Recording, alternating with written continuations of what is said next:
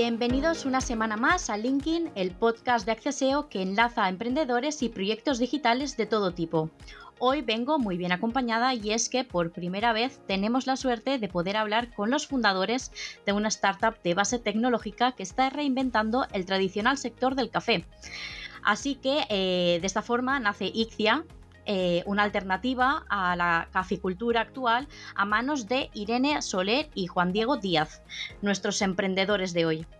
Conozcamos más este proyecto y a estos invitados. Soy Ainhoa Ávila y esto es LinkedIn.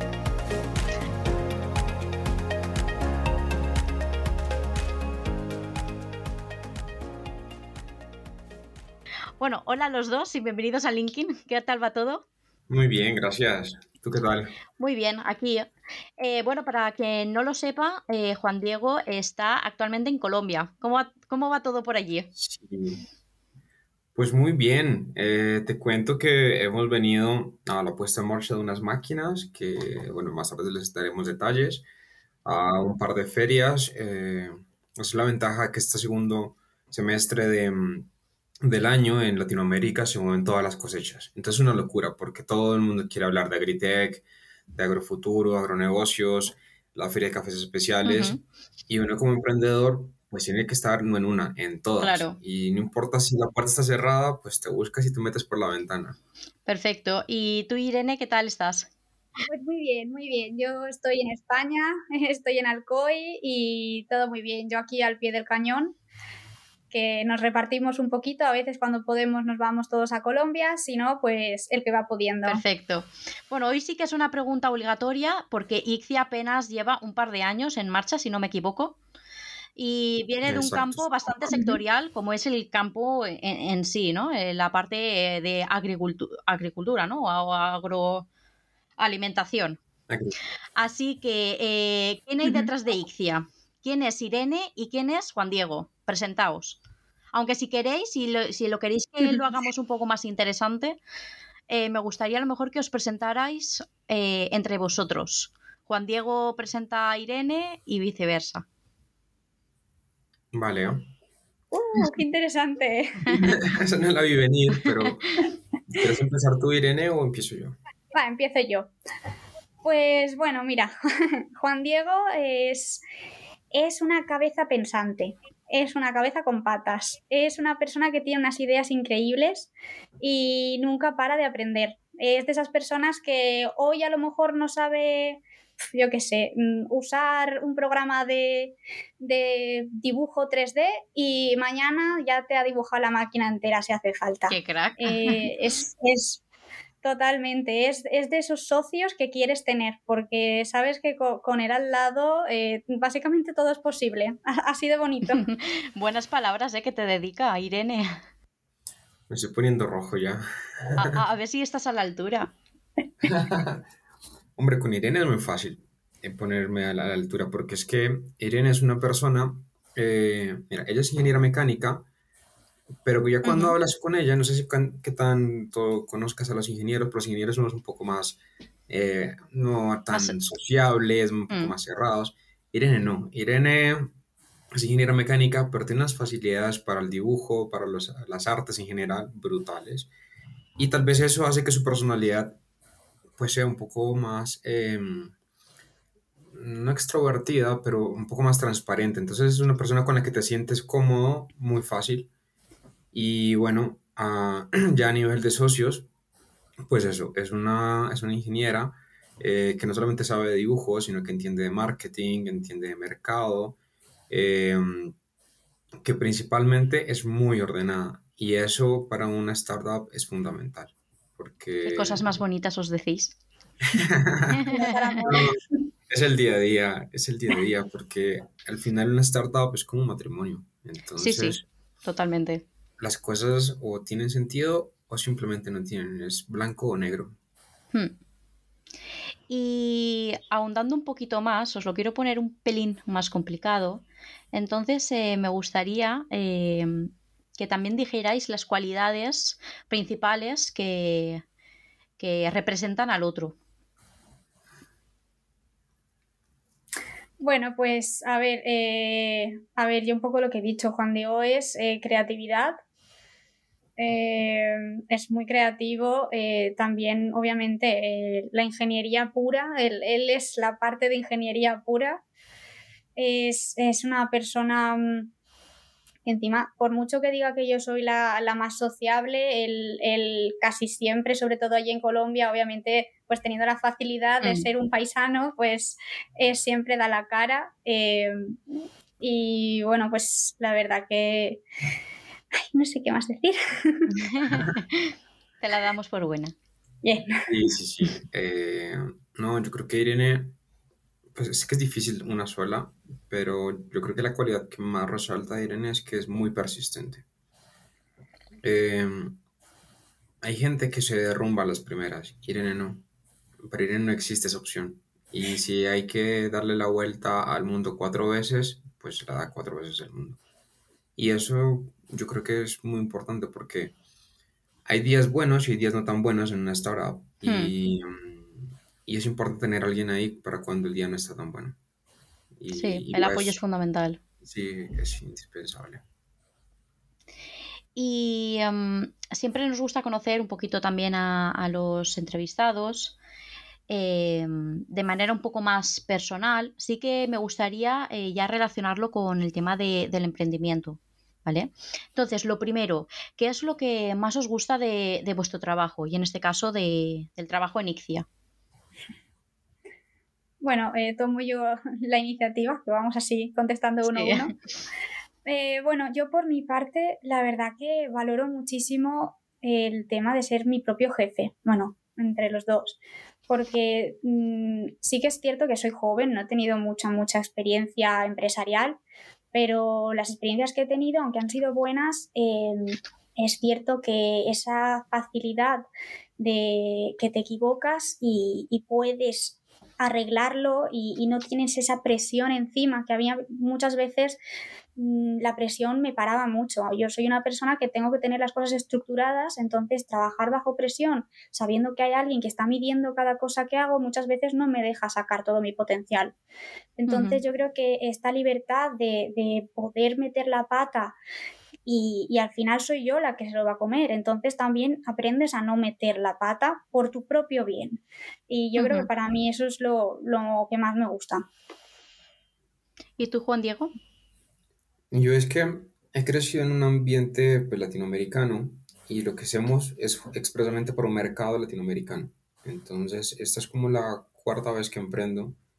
Em, y es esta en esa oportunidad tener eh, una herramienta para entregarle tecnología a una población que yo conozco, pues me hace vibrar un poquito más las fibras que cualquier otro proyecto. Entonces, eh, cuando hablemos de los productos, vas a entender cómo le estamos dando la vuelta a la caficultura. Decimos, hmm. está muy bien que tengamos uno de los mejores cafés del mundo, pero lo estamos procesando terriblemente mal. Y todo el mundo está sentado mirando a ver cómo, quién, a ver quién... A ver quién toma la batuta, ¿no? Exacto. Entonces tener la oportunidad de estar ahí al frente y decir, pues nosotros creemos que podemos hacerlo mejor y lograrlo, eh, me hace levantar todos los lunes diciendo, aquí vamos. los lunes ya no son tan lunes, ¿no? Exacto. ¿Cuándo y cómo os picó el bicho del emprendimiento? Eh, Juan Diego, sí que has comentado que no es tu primer proyecto. Entonces, eh, un poco remontarte a tus inicios del emprendimiento. Uf. es que hay una connotación social. Como te decía, pues yo crecí en, Latinoamérica, eh, trabajé un tiempo en Colombia para IBM, luego trabajé en Brasil para Petrobras. Entonces como que ya me había empapado de cómo era el mundo corporativo, que yo creo que eso es importante también. Hmm.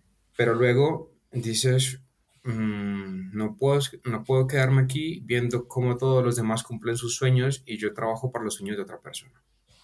Y luego cuando, cuando tienes sueños que, pues que tienen sentido, ¿no? Porque ya, a menos de que seas un Elon Musk y te plantees ir a Marte, igual lo logras, pero hay algunos sueños que tienes que aterrizar. Y, y hay cosas en las que crees que puedes generar un impacto positivo. Entonces, por ahí para el 2014 más o menos, empecé con diferentes emprendimientos, eh, todos asociados a tecnología, a software. Entonces, em, una venta de café, pues a través de una app, una venta de alcohol a través de una app, eh, venta de boleterías, eh, un website, sensores para medir humedad en un secadero de café.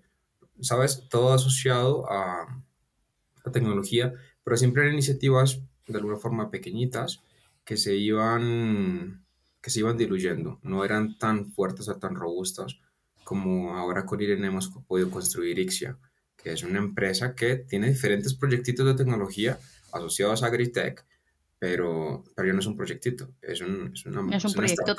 Exacto. ¿Y, ¿Y tú, Irene? ¿A ti cómo te picó el bicho? Bueno, pues yo mi historia la verdad que es un poquito diferente. Yo este es mi primer proyecto de emprendimiento y la verdad que me pilla todo muy verde, no nunca había, la verdad que es algo tampoco me había planteado mucho. Sí que es cierto que yo eh, pues me he criado en una familia bastante emprendedora, porque mi padre ya ya en su momento, hace 30 años, empezó con su empresa, que todavía sigue en funcionamiento, eh, mi abuelo también, entonces, pues quieras o no, es un, incentivo que aunque nunca lo piensas y lo típico, pues va, voy a trabajar en una empresa, pero tienes como esa pequeña vocecita dentro que te dice, oye, pues si no sale, siempre puedes intentarlo tú. Y, y, al final, pues cuando acabé los estudios y fue justo cuando coincidió la, la cuarentena, de eso que dices, bueno, me tengo que poner ahora a buscar un trabajo con toda la que cae encima. Pues la verdad que es muy buen momento para intentar empezar algo ahora. Y, y, fue eso, entonces fue realmente ese, esa combinación y posición de los astros que, que me dio el, el incentivo. ¿Y creéis que el entorno es clave para despertar ese, ese gusanillo de emprender? O no tiene tanto que ver como, ¿no? Eh, de que, que te salga de manera innata a ti, o, bueno, a uno mismo. Yo creo que sí. Yo la verdad que considero que ya sea el entorno tanto personal, familiar o empresa o universidad, yo creo que sí que tiene que haber alguien que, que, al menos que, o incluso ahora a través de este tipo de podcast y ahora estas herramientas, tienes que conocer un poco historias de gente, que alguien te cuente que existe esa posibilidad. Yo creo que hay mucha gente que, que sigue las, las pautas de siempre. Estudio, me meto en una empresa, mm, promoción y me jubilo. Eh, entonces yo creo que sí que, ahora se hagan toda esta serie de pues, incentivos dentro de las universidades o eh, podcast y cosas así, yo creo que sí que al final generan como un ecosistema o una especie de, situación alrededor de la gente que te hace un poco despertarte de esa monotonía y de esa cosa establecida. No sé si Juan Diego quieres comentar alguna cosita más. No, concuerdo plenamente. Eh, ya no estamos en esa época en la que el sueño de las personas era conseguir un empleo estable y hacer una carrera. Entonces, el emprendedor ya no es una, una vaca cuadros, digamos. Ahora ah, es mucho más natural volverse emprendedor porque hay una especie como de conciencia de que, de que no vinimos a este mundo por un salario, que vinimos a crear un impacto. Creo que con la pandemia también ese cambio de pensamiento eh, se ha acelerado bastante. Porque a lo mejor hasta la pandemia, ¿no? Es, todos estábamos sumidos un poco en la monotonía que comentabas antes, Irene, y que, y que no, y te conformabas, no, no cuestionabas nada de lo que, de lo que estabas haciendo. Y a lo mejor ese parón nos vino bien a todos para despertar de, ese, sueño eh, infinito eh, para hacer cosas que, que realmente valen la pena, ¿no? O que al menos nos sentimos bien haciéndolas. Eh, um, y, un poco en el ecosistema, eh, también que comentabas antes, Irene, eh, ¿cómo de importante es dejarse asesorar cuando estás emprendiendo? No sé si en este caso contáis con algún tipo de, ¿no? de, de grupo, asociación o...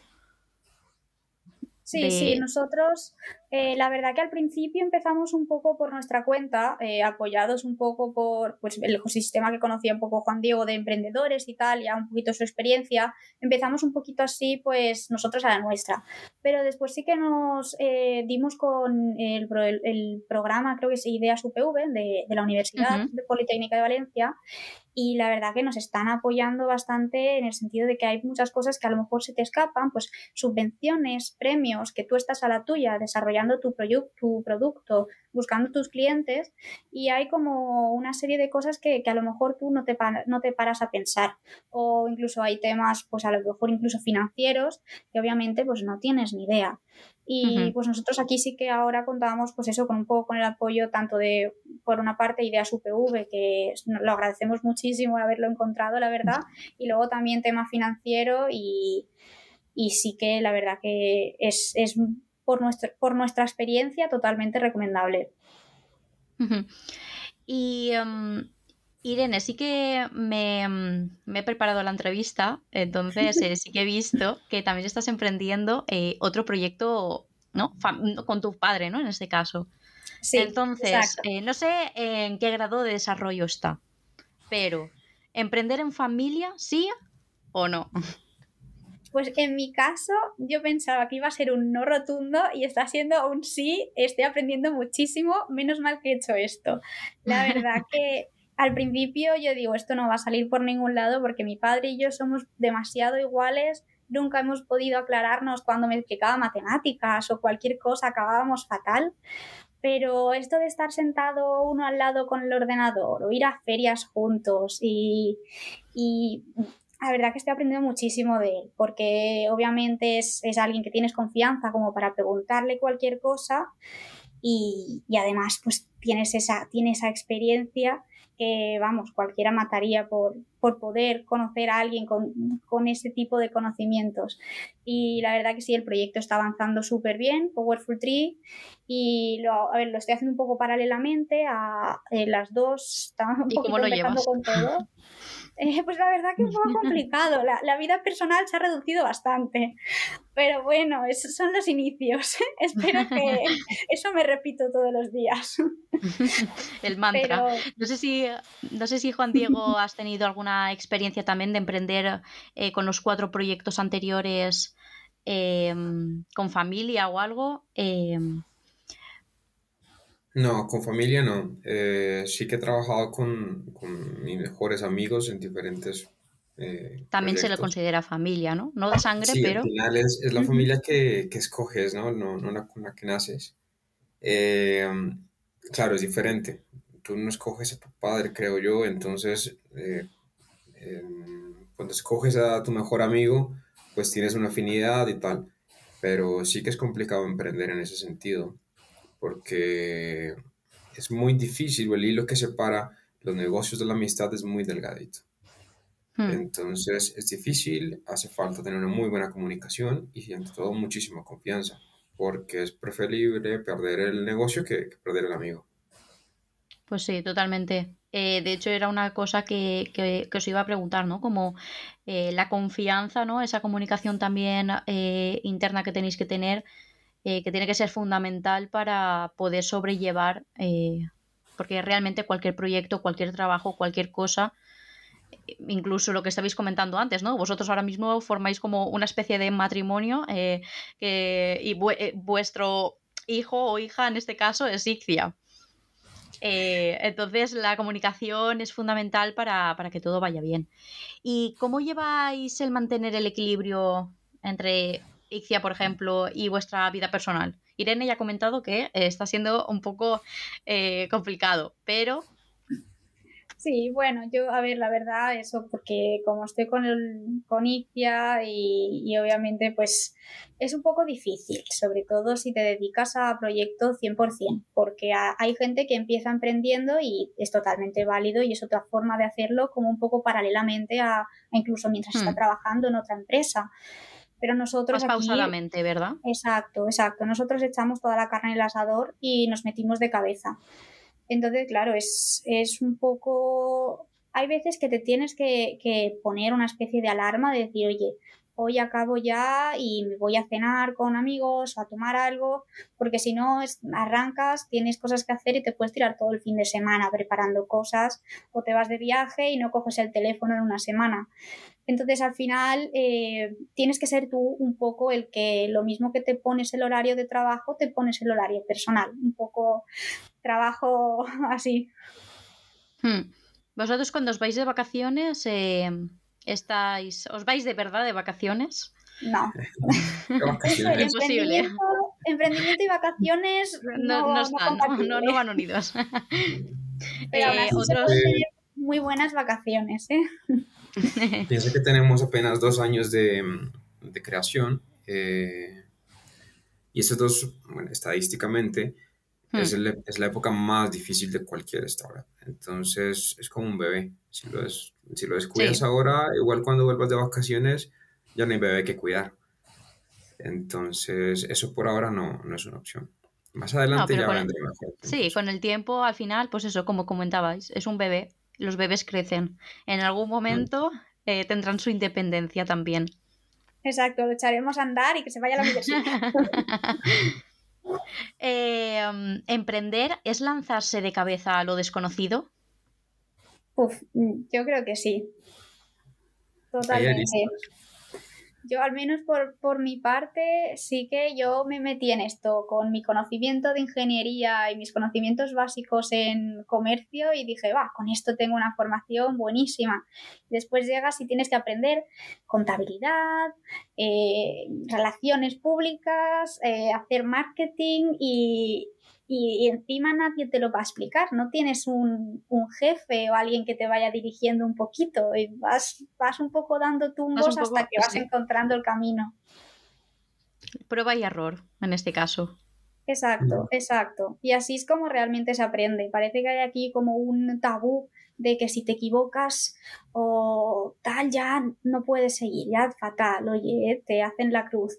Pero no, realmente así es como se aprende. Si no, no te das cuenta de que te has equivocado.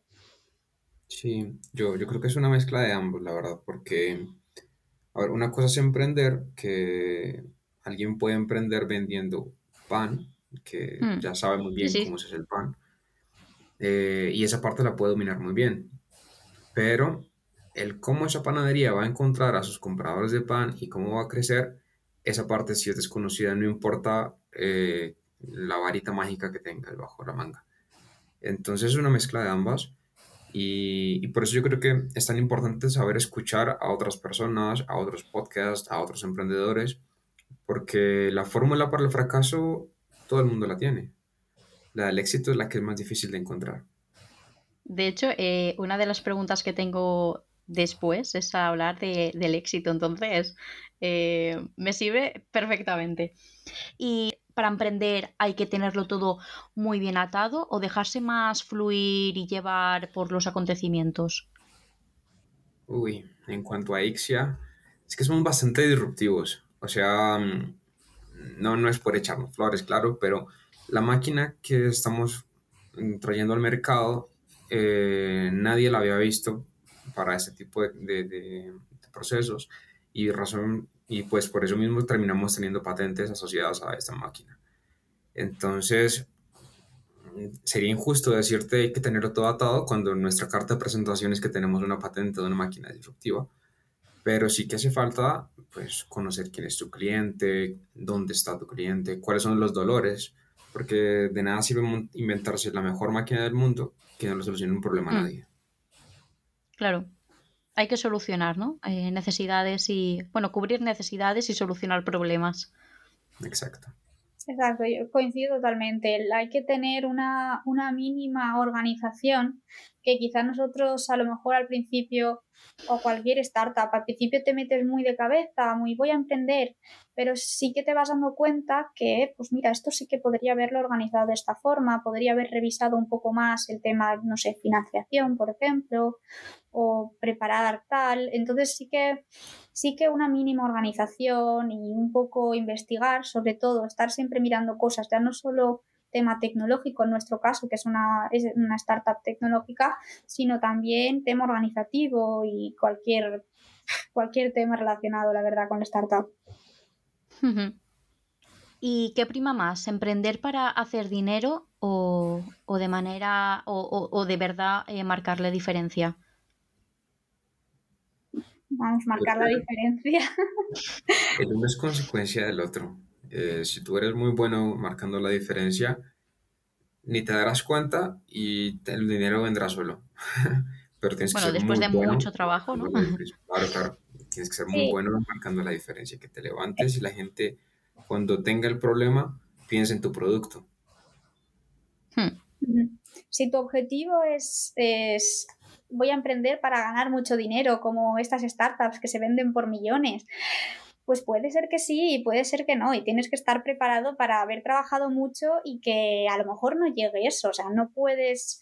No, como decía Juan Diego, no hay una receta del éxito. Entonces, es mejor que, lo hagas porque quieres, porque quieres marcar esa diferencia, porque quieres llevar, yo que sé, en, nuestro caso, por ejemplo, es algo pues muy social, la verdad, queremos llevar esa diferencia a los agricultores para que ellos también se vean beneficiados y es un sector muy olvidado, pues esa semillita es la que realmente te mueve y te va a hacer sentir bien y al final el dinero vendrá con ello, pero obviamente por dinero, hacer por hacer, mm, al final no te va a merecer la pena porque vas a dedicar muchísimo tiempo y esfuerzo y a lo mejor no lo compensa.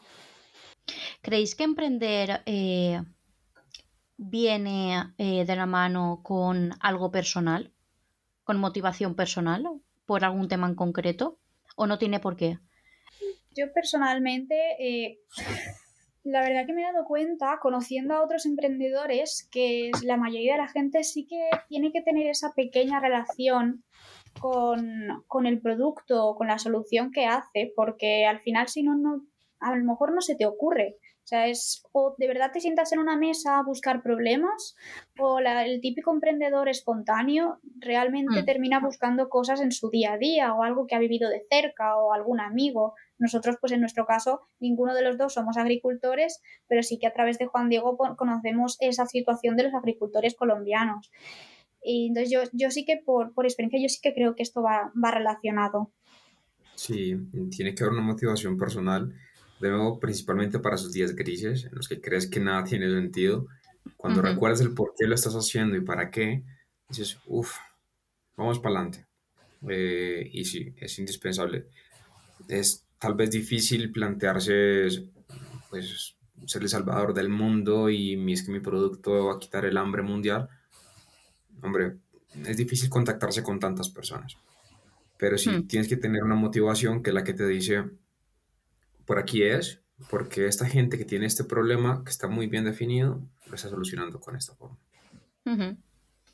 Y en el caso de, de Ixia, eh, ¿qué habéis, em, ¿cuál ha sido la manera más efectiva para, dar a conocer eh, este proyecto? Mm, ahí es que tenemos una ventajita que, bueno, tenemos, creemos fundamentalmente en las alianzas. La principal muestra de ello es que me voy yo para España a hacer un máster y termino montando una empresa con Irene. Eh, entonces, creemos muchísimo en las alianzas y las alianzas internacionales. Entonces, eh, tenemos una muy buena conexión con un parque de innovación para café y caficultura en Colombia, que lo visitan, no sé, te mentirías, te doy un valor, pero el 60% de los caficultores de Latinoamérica van a formarse a ese centro. Entonces, obligatoriamente visitan ese centro y ahí está nuestra máquina. Entonces, cuando la gente va a hacer los cursos de lo que sea, obligatoriamente pasan mm, viendo nuestra máquina, enterándose de que después de 180 años de, una, de que se inventaran una máquina, eh, hay una nueva revolución y, y es de nosotros.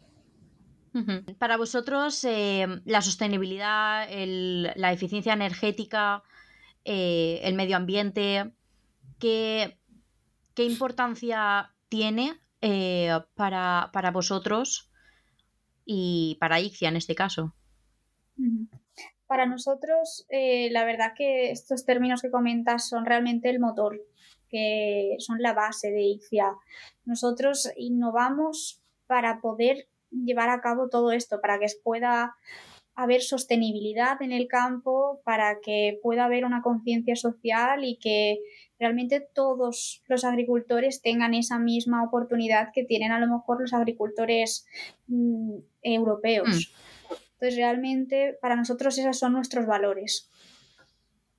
Yo creo que mm, somos una generación que ya no cree tanto en el discurso somos mucho más de tomar papel, lápiz y a por ello. Entonces, sostenibilidad, eficiencia, em, medio ambiente, como que siempre ha estado en el discurso de algún político o, hmm. alguna organización y se ha quedado ahí. Eh, para Ixia esta es la bandera que dice pues mm, estos son los, los pilares sobre los que generamos y proponemos cualquier tipo de solución. Y aparte de, estos valores, eh, ¿qué otros valores eh, forman parte del ADN de, de, Ixia? Yo creo que la inclusión. Yo creo que la inclusión es fundamental. Eh, nuestro equipo en España consta de tres personas, incluyéndome. De dos son mujeres. Y para mí es muy importante eh, no hablar de una inclusión de género porque sí, sino porque yo creo en el talento, bueno, Irene y yo creemos en el talento, mm, pues del profesional independientemente de, su, cualquier otro. Eh, luego también en Colombia tenemos a dos, mm, dos profesionales eh, y también creemos en que el conocimiento tiene que estar democratizado, ¿no? No, no hace falta que tu startup esté en Europa para tener valores europeos. Al final son valores que creemos que deberían ser globales y, deben ser incluidos y divulgados entre todos. Yo a, la inclusión también eh, le añadiría innovación. Obviamente, eh, nuestra startup tiene una base muy fuerte de innovación que, como, como, como comentaba Juan Diego, eh, nosotros hemos revolucionado el sector del procesado del café con esta máquina y digamos, sería una mentira si no, si no decimos que somos innovadores, porque cualquiera que, cualquier agricultor, cualquier persona que conozca un poco el sector del café y vea este nuevo producto, eh, pues puede ver esa, eh, esa, novedad, esa tecnología que hemos metido, este, la reingeniería del proceso que hemos hecho. Eh, bueno, lo que estabais comentando antes, eh, sobre todo Juan Diego, que lo ha apuntado, que, no es cuestión de género, ¿no? Pero, pero sí que es importante, ¿no? Eh, incluir a, muchos perfiles profesionales diferentes para ver ¿no? muchos puntos de vista. Entonces, un poco a colación de eso, eh, también he visto que, que, Irene ha recibido un premio por, un proyecto, ¿no? También como mujer emprendedora. Entonces, eh, nada, ¿qué sientes? Sobre todo que reconozcan, ¿no? Esa parte del trabajo de, emprender em, y, que, se lo reconozcan, pues, a las mujeres. Mm, pues la verdad es que me parece súper interesante y muy bonito que se promueva este tipo de, de cosas de, de la mujer en, en, la verdad que en cualquier sector, pero sobre todo en el tecnológico, porque este premio venía de la Universidad Politécnica, y es que en el sector tecnológico es cierto que, que se, se, está empezando a llegar a un equilibrio. Hay muchas carreras que empiezan a estar mucho más equilibradas, pero es una realidad que la mujer en la ciencia es, es muy escasa.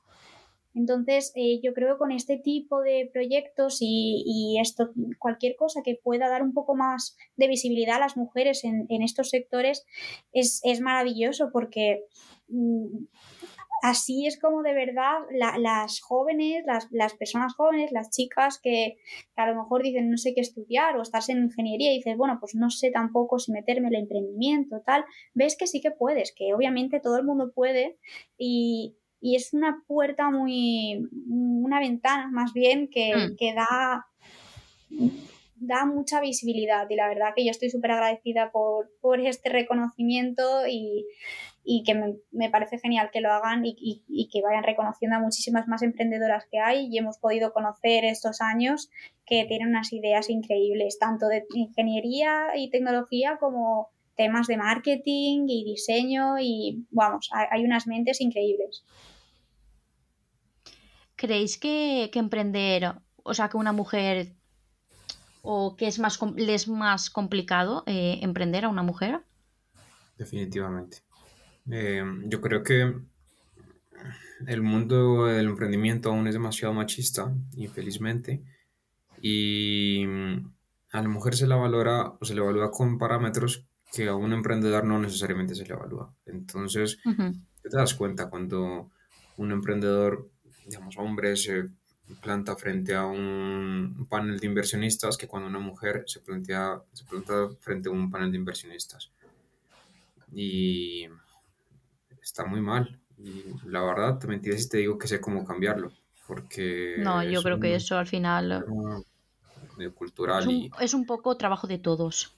Sí, y, te cuento que no es un problema ni, español, sino que es europeo y pasa en América Latina y pasa en Estados Unidos. no, es un problema regional, es global. Sí, sí.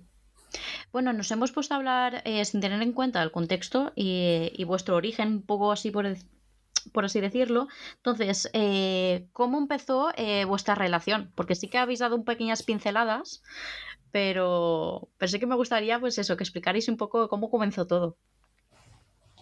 Pues la verdad que es una historia así, es bastante de casualidades, porque Juan Diego decidió pues venirse a estudiar un máster a, la Universidad Politécnica aquí al, al COI y yo tenía relación también con la universidad, aunque yo estudié en Valencia, pero pues eh, me muevo bastante por allí, bueno, pues nos terminamos conociendo y fue la época, fue un poquito justo antes de la cuarentena, de que yo estaba terminando, de eso que no sabía, dije, pues emprendo, no, no sé qué hacer, no quiero trabajar. Y conocí a Juan Diego que sabía, bueno, que él había estado, me comentó que había emprendido, como, como ya ha comentado, unos cuantos proyectos.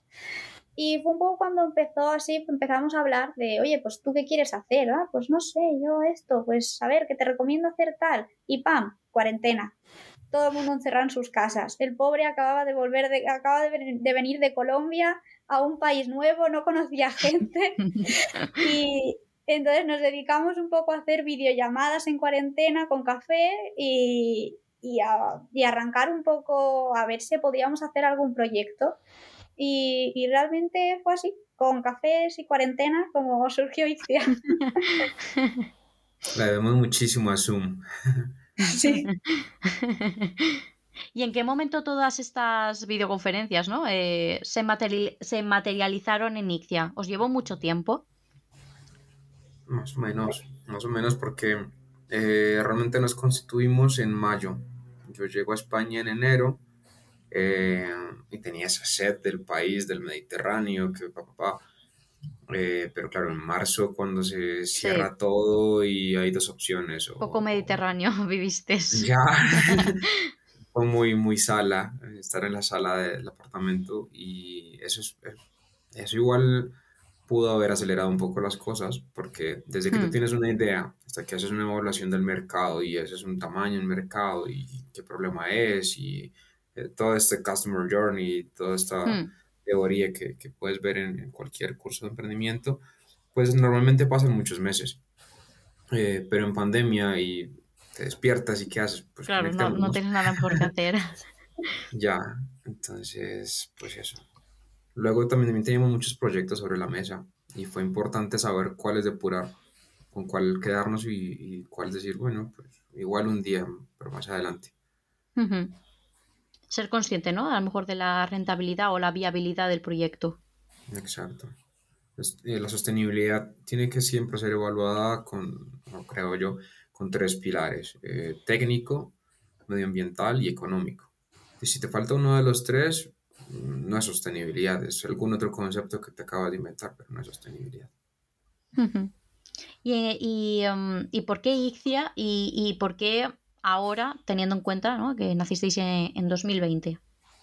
Bueno, realmente el problema de los caficultores no es solamente de los colombianos. Eh, ya cuando entras en la investigación de mercado, te das cuenta que el problema es global y abarca a todos los caficultores del mundo. Ellos están procesando el café con una máquina que tiene un problema, sea en Colombia, sea en Vietnam, sea en Etiopía.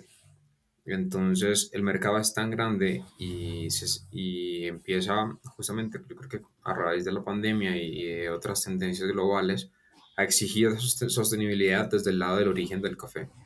Entonces ya no, nuestra máquina no es una opción para el que se quiera volver sostenible, se vuelve una exigencia para el que quiera exportar café. Entonces eso nos permite, eh, es el momento del mercado de decir, esta máquina tiene espacio ahora. Hace 10 años igual a nadie le importaba ahora sí. Y luego temas de, del propio comportamiento del mercado del café, de cafés especiales, de cafés eh, de procesos, pues requieren un, un proceso mucho más eh, pues tecnificado, es un alimento. Ahora, bueno, ahora, no, ahora hace un año Europa dijo que la pulpa de café es un novel food, entonces hay que procesarlo como un alimento, no se puede seguir procesando forma rudimentaria. Entonces es como el momento del mercado para decir, hace falta esta máquina y nosotros tenemos la capacidad no solamente de diseñarla, sino de hacerla realidad, fabricarla y ponerla en marcha.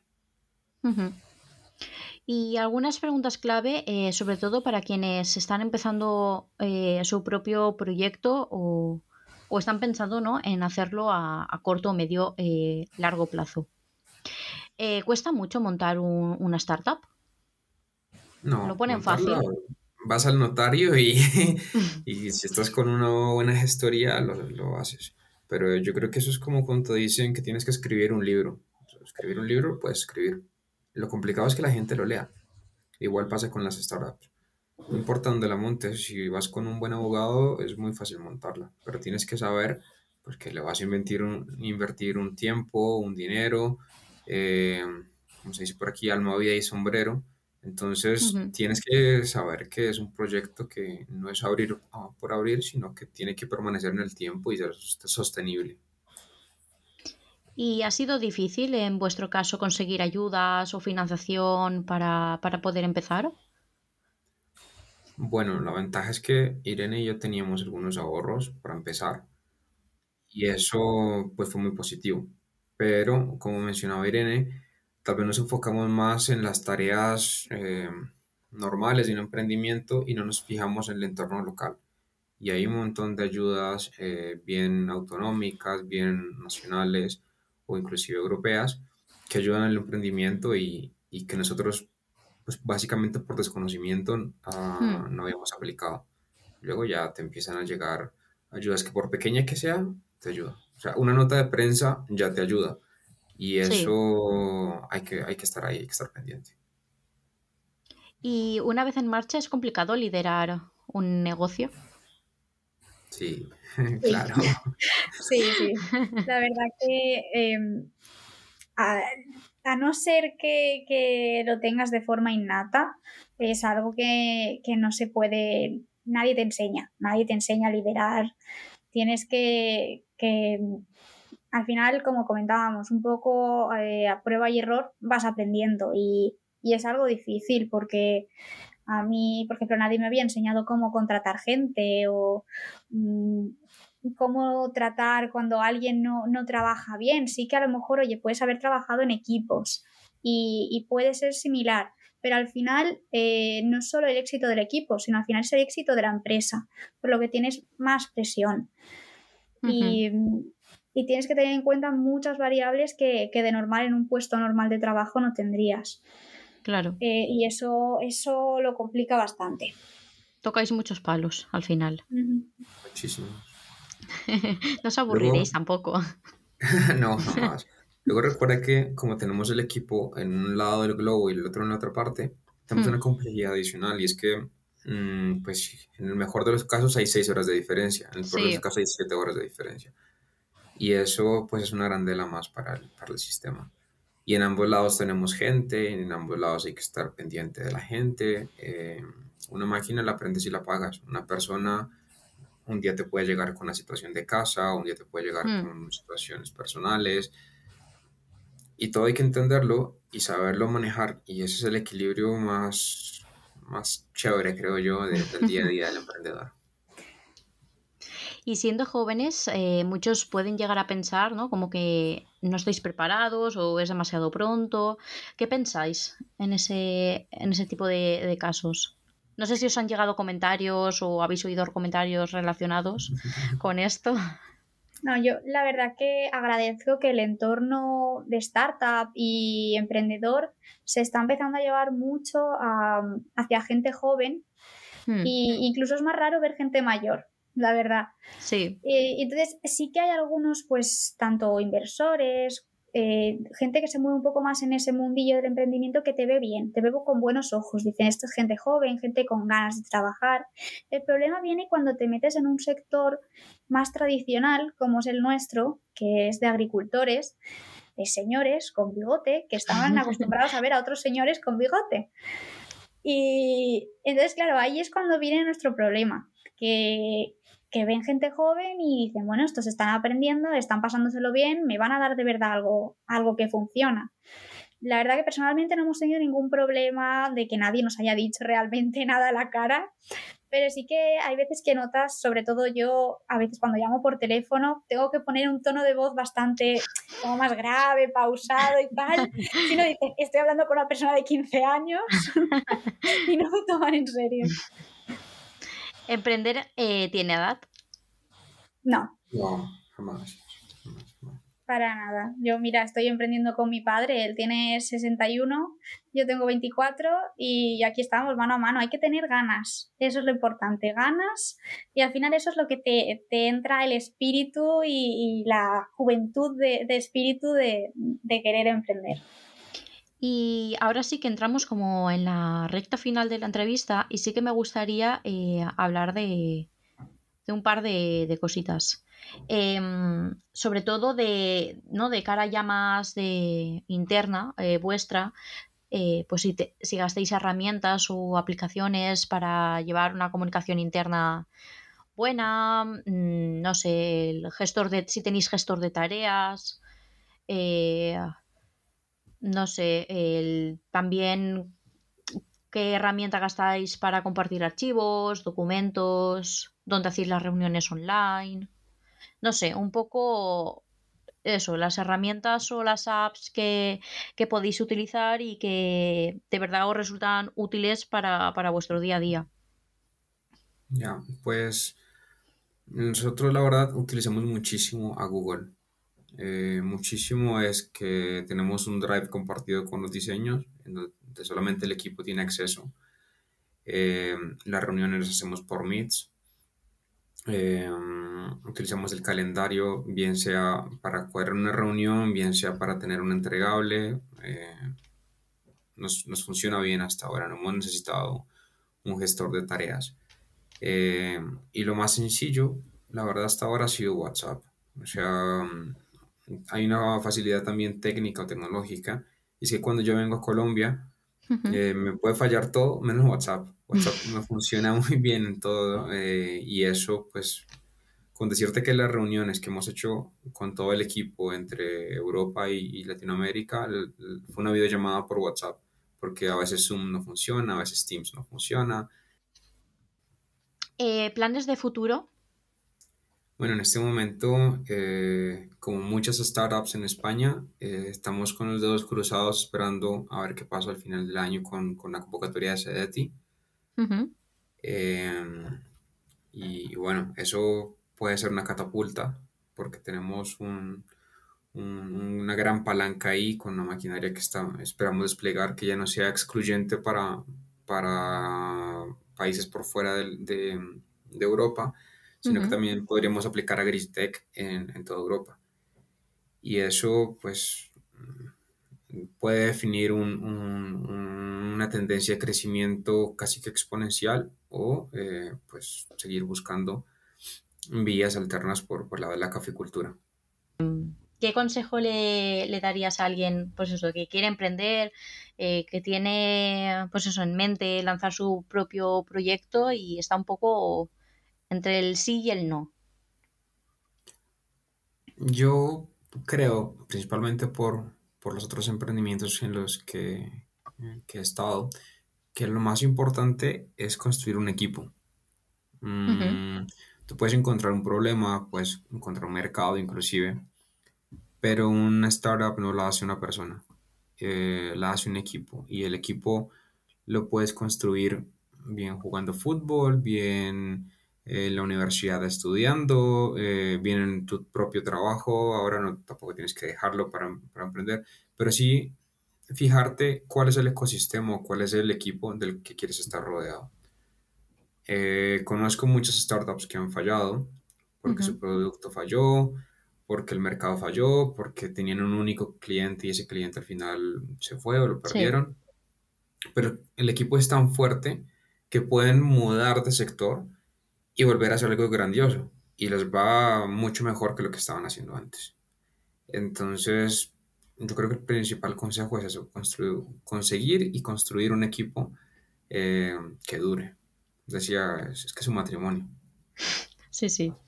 Eh, buenos consejos que nos habéis dado los dos. Eh, también al final no son cosas, no se está descubriendo aquí nada. Eh, pero sí que es bueno que muchas veces, ¿no? Eh, sobre todo quien está en ese proceso, eh, como que le vayan recordando, ¿no? como el pepito grillo de tienes que lanzarte, no tienes que tener miedo, tienes que estar, ¿no? mantener una comunicación buena con, tu equipo, rodearte de, personas ¿no? competentes, profesionales, que también compartan tus mismos valores. Entonces está súper bien.